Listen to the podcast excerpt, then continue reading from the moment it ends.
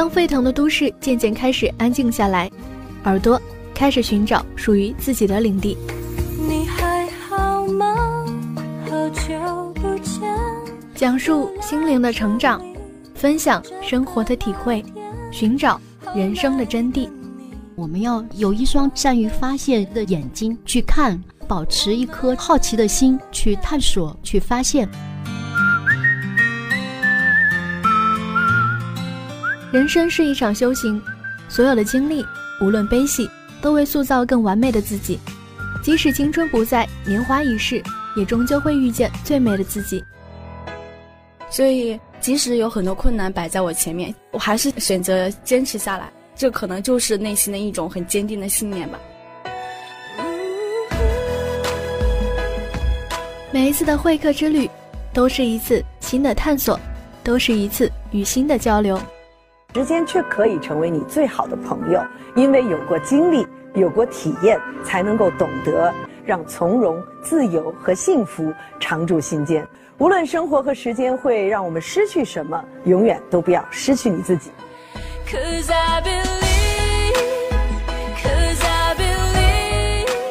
我相信温暖的价值，我相信故事的力量。用声音分享感动，用故事温暖你的耳朵。人物会客厅，讲述人物历程，领略百态人生。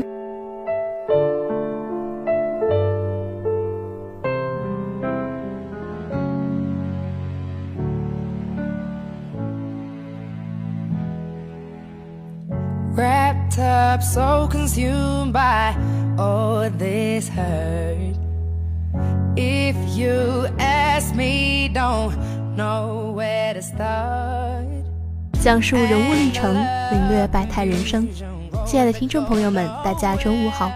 欢迎大家在每周二的中午收听我们的人物会客厅节目，我是洛西亚。今天我们邀请到了一五级工商管理学院的石伟同学来做客我们的人物会客厅。今年六月份呢，石伟同学报名参加了我校赴美带薪实习旅游的项目。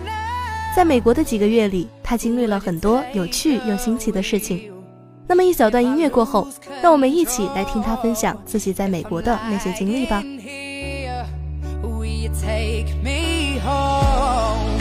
Good job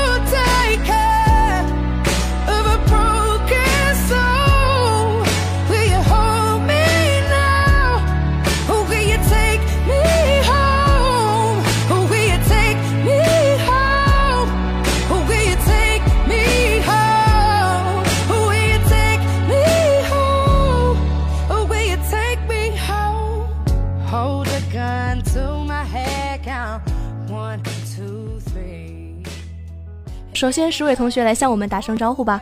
Hello，大家好，我是来自公馆一五级的石伟，欢迎你做客我们的人物会客厅。首先呢，想问一下石伟同学，可以先为我们介绍一下这个赴美带薪实习旅游的这个项目的主要内容是什么吗？这个东西主要就是一个在学校来报名，然后。学校会帮你找一个机构，那个机构在美国那边会帮你找一个份工作，你在它里面工作三个月，啊，稍微比兼职正式那么一点，就差不多是一个临时员工的样子。然后他会给你的薪资报酬。他这个项目是包括了实习和旅行这两项吗？对，实习的话就是我们来工作三个月嘛，然后这算一个实习阶段。然后你的三个月合同到期了之后，你会有在美国待一个月的那种时间段，这一个月你就可以做自己想做的任何事情。然后这一个月过完，你的签证到期，你就可以回国了。可以先为我们说一下你当初想要报名参加这个项目的初衷是什么吗？报名这个事情嘛，其实是很偶然、很偶然的一件事情。就是有一次听一个宣讲会，然后老师说到这个事情，当时我还没有很在意，只是打电话的时候跟家里人说了一下，然后我爸就说。哎，你英语又不是很好，你去试一下嘛，在这种环境，说不定能够提高一下英语成绩嘛。然后我们就直接当晚就跟老师联系嘛，说一下我想报名参加这个东西，然后老师就跟我安排听力，然后简单测试一下，我就直接报名去了。还是挺行动派的呀，说走就走嘛，然后直接就去了，没有太多的顾虑吗？对对对，当时没有想，但是我一报完名，做完笔试考试之后。然后突然间就想着，哎，马上就要去美国了，特别特别紧张的那一种，然后就很激动那种。可以为我们说一下你初到美国的时候，对于美国的第一印象是什么吗？我初到美国，我去的地方在西部嘛，所以我下飞机第一天晚上坐公司的班车直接回到住宿的地方，所以整个都是漆黑一片，所以当时下来最大感受就是冷，特别冷。然后第二天早上起床嘛，去报道，从路边走过，然后就会感觉真的美，然后那种天特别蓝。我们那边有一个很大的湖，它那个湖也很干净，很干净。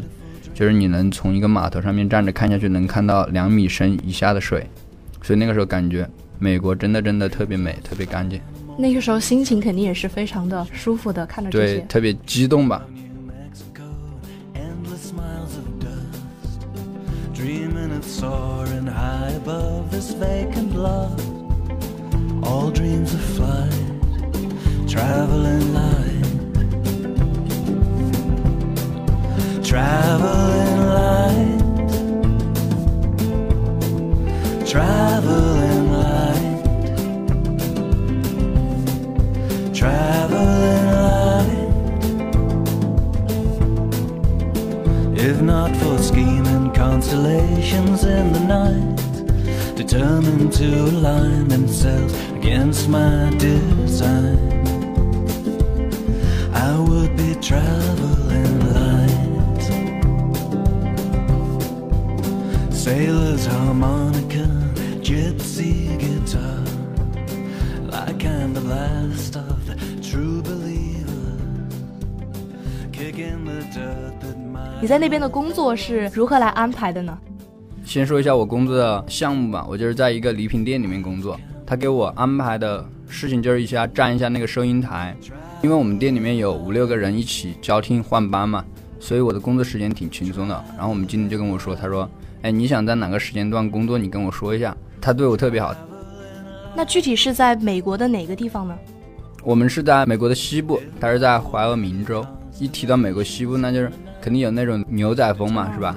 然后那种很野性的风格。刚好我们就是在一个国家公园里面，它是叫大提顿国家公园，紧靠着那个黄石国家公园，里面的主要就是野生动物特别多。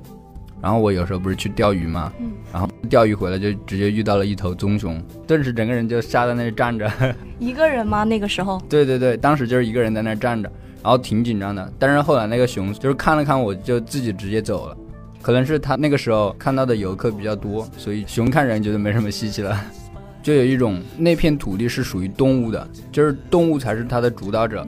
这样如果我们到动物园去看的话，大多数动物园都是圈养嘛，然后你人在那边走来走去，但是在那边动物是有很大的自由的。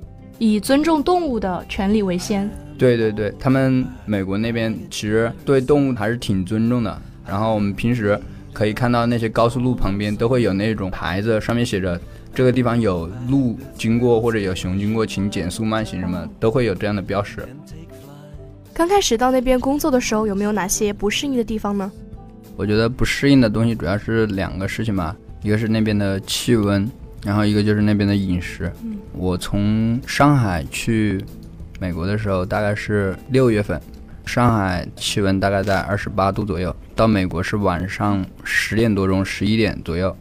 我穿着短袖嘛，我不知道外面的气温，然后我一下飞机，那个冷风一吹，整个人就开始抖起来了，一直抖个不停。因为那边温度，它尽管有七八度，但是那种风吹的人身上特别不舒服，就像那种刺扎一样。后来我在那边住了几天，会有高原反应那种，然后会流鼻血，然后皮肤一直干的，嘴唇一直是干的，所以这个东西是一方面。然后还有饮食，在中国的时候我挺喜欢吃土豆的嘛，我在美国这种吃的肯定能适应。结果我到美国去吃的第一餐土豆就是一个生土豆，然后把它开水蒸熟吧，然后皮都不剥，然后上面对半一切，然后撒一点葱花，直接吃。当时看到那种食物都不知道怎么下嘴，还比如说肉吧，比如说我们中国吃肉就吃的稍微熟一点，但是在美国，我刚开始吃一份羊排，它外面炸的特别特别酥，刚拿起来是黄的嘛，你切一半的时候里面就已经开始渗血了。其实我觉得就是这两个方面吧，其他的都还行。一方面是那边的当地环境，另一方面呢是当地的饮食。对对对。Teardrops on my guitar. The only thing that keeps me wishing on a wishing star. Here's a song in the car. I keep singing.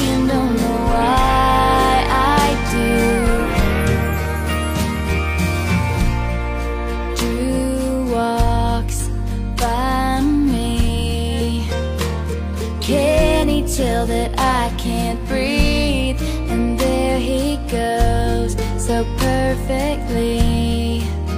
The kind of flawless I wish I could be. She better hold him tight, give him all her love. Look in those beautiful eyes, and know she's lucky 'cause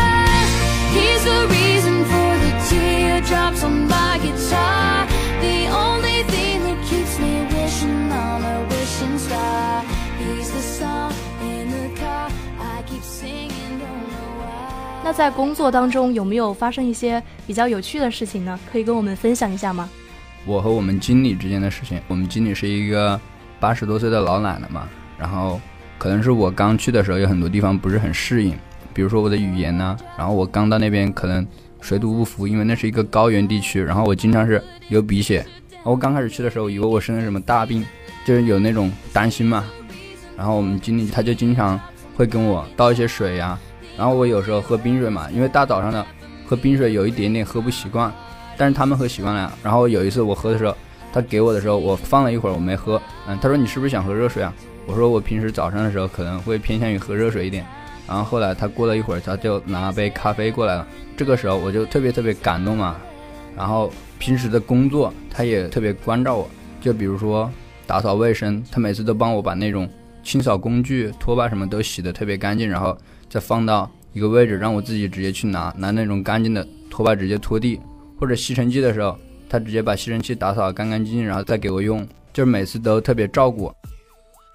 还有一次就是我准备从美国回来的时候，就是提前一个星期嘛，然后他就把他的班和我的班安排的一模一样，他说这样我们可以一起待的时间长一点嘛。但是提前一个星期的时候，他有一一点点事，他要回他的爱达荷州去一下，结果他回去的路上一不小心被一个马蜂蛰了嘛，被马蜂蛰了之后，他眼睛就肿得很大。我是快走的倒数第二天才知道他眼睛被蜜蜂蛰了嘛。然后他说他今天下午赶回来嘛，当时就特别特别激动嘛。我说那我在店里面等你呗。然后他下午见到我之后，他说你后天早上就要去 check out 就要走了，明天就是最后一天班了，明天再跟你开一个 party 吧。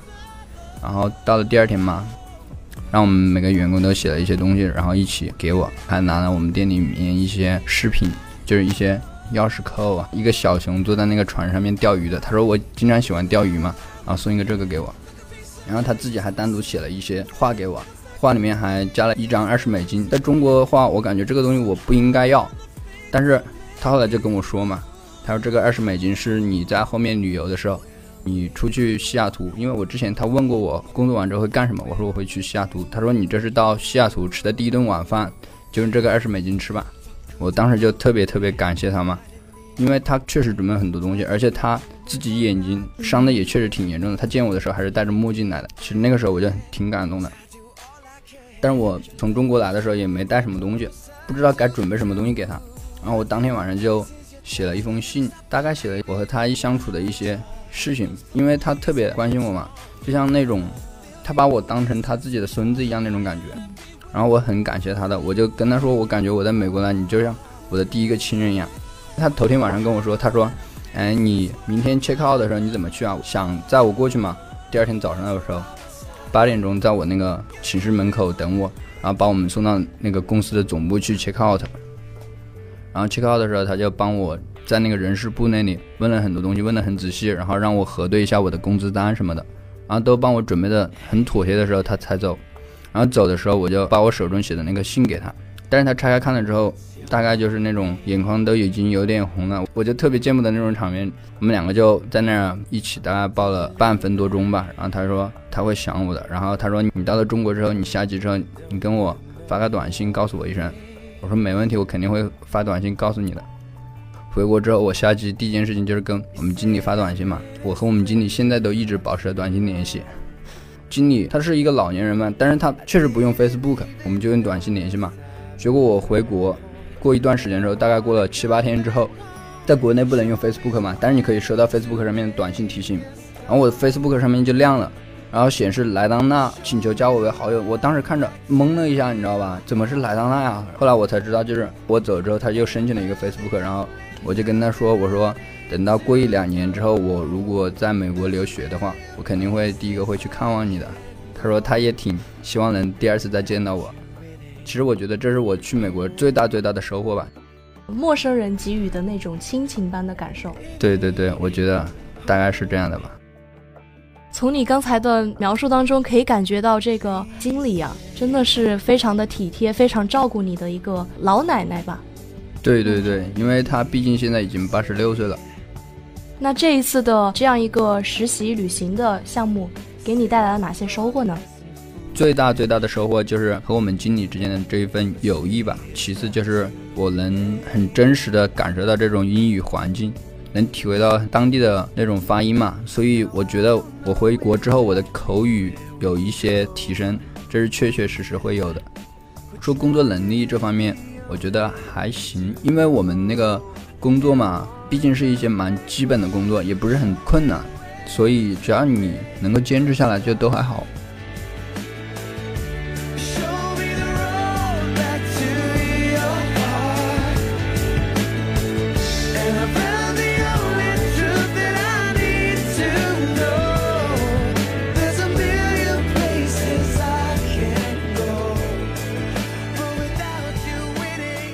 次说走就走的旅行，让石伟同学收获颇多。美国的曼妙风景、和蔼友善的经理莱当娜，这些异国的风土人情，都将会让他铭记于心。沿途的风景到底有多美呢？也许只有自己亲身体验了，才会知道。时间在不知不觉的流逝，今天的节目到这里就和大家说再见了。希望大家每天都能拥有正能量，每天都充满精彩。欢迎关注我们的新浪微博“皇家湖工商之声人物会客厅”，积极与小编互动并留意相关微博。我是洛西亚，我们下期节目再见。